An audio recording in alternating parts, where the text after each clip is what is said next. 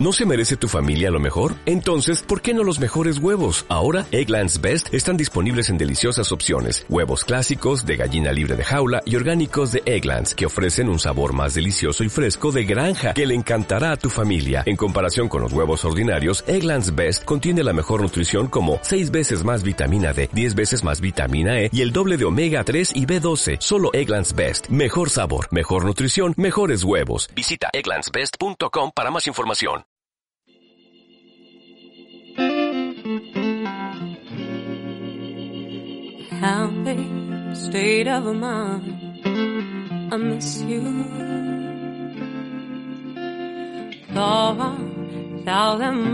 Hola, transeúnte. Después de una larga temporada, nuevamente retomamos este podcast que intenta, desde la mirada de un simple lector, comentar y motivar el acercamiento a los libros y a las historias que suceden alrededor de esta agradable ocupación de leer.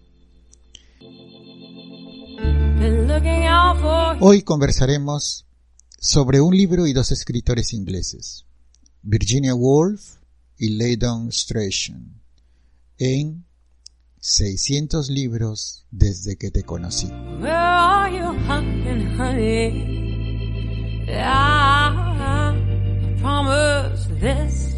Para ubicarnos temporalmente, antes de comentar algunos pasajes interesantes de esta publicación, Vayamos con la imaginación a los primeros 30 años del siglo XX.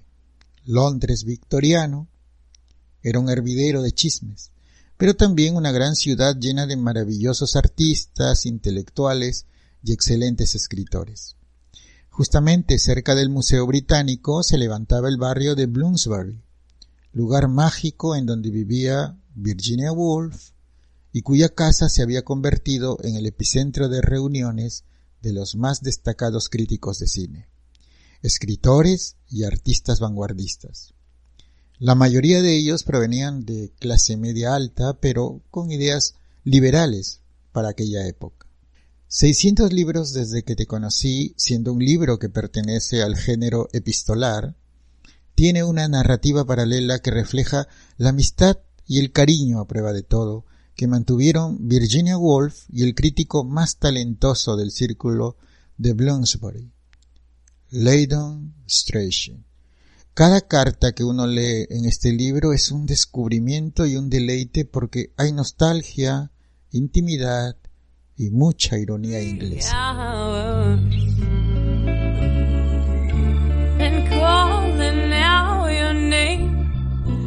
La primera carta de este libro es una nota que envía Virginia Woolf, Virginia Stephen en ese, en ese momento, a Leydon Strachey, un amigo de su hermano. Es el inicio de una larga correspondencia que terminaría con la desaparición del crítico literario.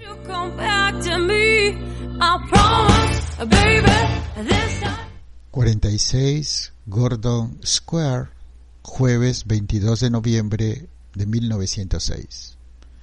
Querido señor Strange, nos gustaría mucho verlo, si pudiera venir algún día. ¿Le vendría bien el próximo domingo alrededor de las seis de la tarde? Vanessa está mucho mejor y le encantaría conversar con usted. Atentamente, Virginia Stefan. Bien, en esta nota muy corta eh, es la primera que registra en este libro. Eh, se refiere, eh, Virginia se refiere a Vanessa, su hermana mayor, y le está escribiendo a Strachey porque es amigo de su hermano. Y la firma de Virginia no es Virginia Woolf, sino Virginia Stephen, el apellido de soltera, porque aún no ha conocido a Leonard Woolf, con quien se casaría posteriormente.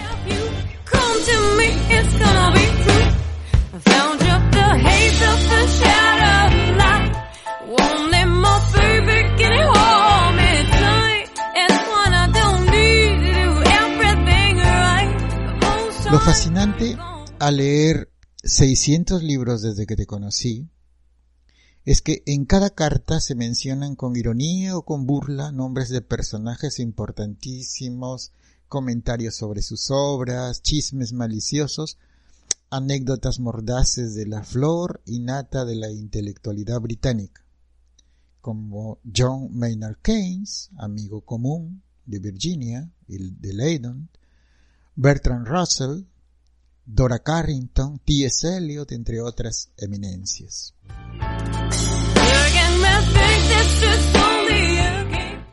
Termino, querido transeúnte, leyendo fragmentos de dos cartas entre Virginia y Leydon, que revelan el grado de amistad que los unía y los expone como simples y maravillosos seres humanos.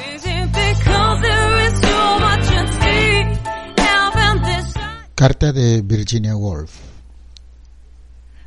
Hogarth House, miércoles primero de febrero de 1922. Lo único que me hace falta, según el médico, es una carta del gran maestro de la biografía. Eso bastaría para que me repusiera. Así que por favor, deja lo que sea que estés leyendo. ¿Es posible que todavía sea Voltaire? Y escríbeme una carta larga, larga, rebosante de palabras. Aquí no hay noticias excepto las que me llegan a través de Ralph, muy divertidas y gratificantes. Debo decir, y referentes a Maynard. Las otras noticias sobre los sinvergüenza que eres también me gratifican. Yo ya había adivinado ese asunto hace mucho tiempo. en este caso, en esta parte de la carta, está haciendo referencia a que eh, en una carta escrita hacia finales de 1921, Leydon le había confesado a su amigo John Maynard Keynes, que también era, era un amigo común con Virginia Woolf, que él no había pagado los impuestos correspondientes a los derechos de autor. Y Kane se lo, se lo contó a Virginia. Repito, dice, eh, aquí no hay noticias excepto las que me llegan a través de Ralph, muy divertidas y gratificantes, debo decir, y referentes a Maynard. Las otras noticias sobre lo sinvergüenza que eres también me gratifican. Yo ya había adivinado ese asunto hace mucho tiempo. ¿Podrías prestarme las pruebas de tu nuevo libro? Así tendría algo para leer. Con todos los defectos que tienes, ¿cómo es posible que uno disfrute tanto leyéndote?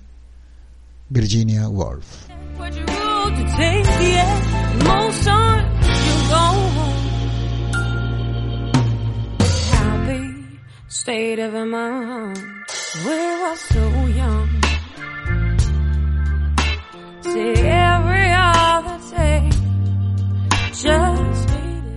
Respuesta de Leydon Strachan a la carta de Virginia Woolf. 6 de febrero de 1922. Es triste imaginarte enferma y todavía más triste pensar que tu recuperación depende de las cartas de tus amigos.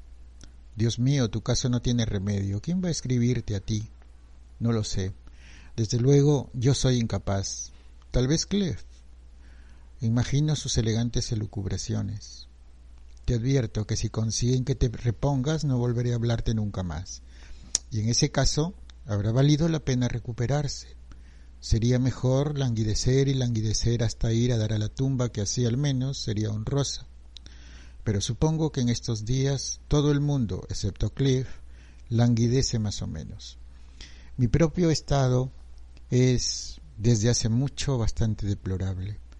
Lo atribuyo al invierno, el suplicio de la ropa interior gruesa, etcétera, etcétera. En realidad eh, aquí lo que está haciendo Leiden es eh, justificar una enfermedad que ella tenía, que es el cáncer al estómago y que es la causa de su muerte. Continuamos. En general me siento como un pez que boquea a la orilla. Es terrible. Espero ansiosamente que llegue un cambio junto con las golondrinas, cuando sea que esto ocurra. Y entre tanto, simulo leer. Me llegan libros de lectura del Times, soy suscriptor privilegiado, pero apenas los miro. Paso horas hojeando el Dictionary of National Biography, y cuando éste se vuelve demasiado extenuante, continúo con Who's Who, quién es quién. A veces me zambullo en los viejos maestros. Swift me parece muy bueno, pese a que son sujetos sumamente desagradables igual que Dante, igual que Milton. ¿Tú crees que sea necesario ser sumamente desagradable para estar en la primera división. Pero también está Rebelé, que es reconfortante. Descendiendo de golpe me pregunto si serás capaz de llegar hasta el final del librito de Madame la princesa. Supongo que posee cierto ingenio, pero cómo odio a esa mujer con su alma pequeña y seca. Aquí en este caso se está refiriendo a Elizabeth Vivesco, que, acababa de publicar eh, un poemario, un libro llamado Solo puedo culparme a mí misma. Supongo que Posee cierto ingenio, pero cómo odio a esa mujer con su alma pequeña y seca. En cambio, las cuatro edades de la poesía es brillante. Ese hombre sí sabía escribir prosa. Se refería a Thomas Love Pacock. Ese hombre sí escribe prosa. Véase la última larguísima frase, lo cual es más de lo que hicieron Shelley o Browning. Sin embargo, aparte de Cliff, ¿quién ha oído hablar de él? El asunto de Maynard es de lo más extraño. Bien, aquí en esta frase, eh, cuando dice el asunto de Maynard, que era su amigo John ah, Maynard Keynes, se refiere a que eh, hasta entonces había declarado eh, su homosexualidad y sin embargo se había enamorado de la bailarina rusa Lidia Loporova, ¿no? con quien se casaría después en 1925. Por eso el comentario de de Leiden. Dice, el asunto de Maynard es de lo más extraño. Hasta ahora solo he escuchado la versión de Vanessa, Vanessa la hermana mayor de Virginia Woolf, pero espero tener pronto una de primera mano. ¿Qué nos está pasando? Dime, el universo se tambalea. ¿Sabes que me he hecho miembro del Club Oriental? Tienes que venir y almorzar conmigo cuando las golondrinas hayan llegado. Es un edificio enorme y horrible. ¿Has estado allí? lleno de enormes y horribles anglo-indios, muy viejos y muy ricos. Tan pronto como uno entra, tiene 65 años y una renta de 5.000 libras al año. Se vuelve uno tan gordo que apenas puede caminar y el cerebro marcha con extraordinaria lentitud.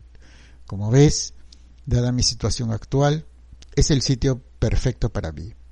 Con mis ojos vidriosos y mi pelo blanco, paso casi desapercibido cuando me hundo pesadamente en un sillón de cuero con un ejemplar del Field en la mano. Además, el Borgoña es excelente, tienen una de las mejores bodegas de Londres. Por Júpiter tienes que venir, te escribiré pronto de nuevo, si puedo soportarlo. Tú, Leira.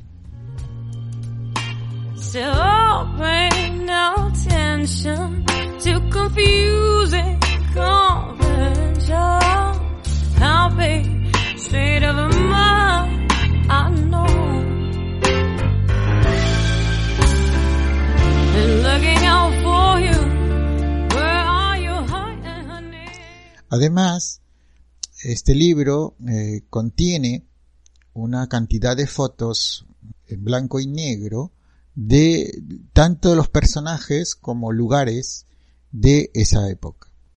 Querido transeúnte, por hoy hemos llegado a un recodo del camino. Mañana más tarde continuaremos descubriendo lecturas y libros durante nuestro viaje.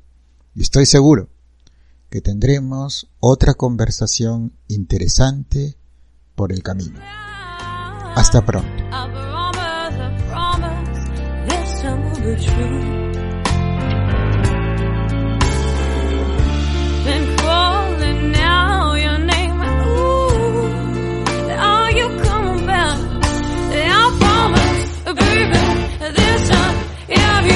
come to superficial.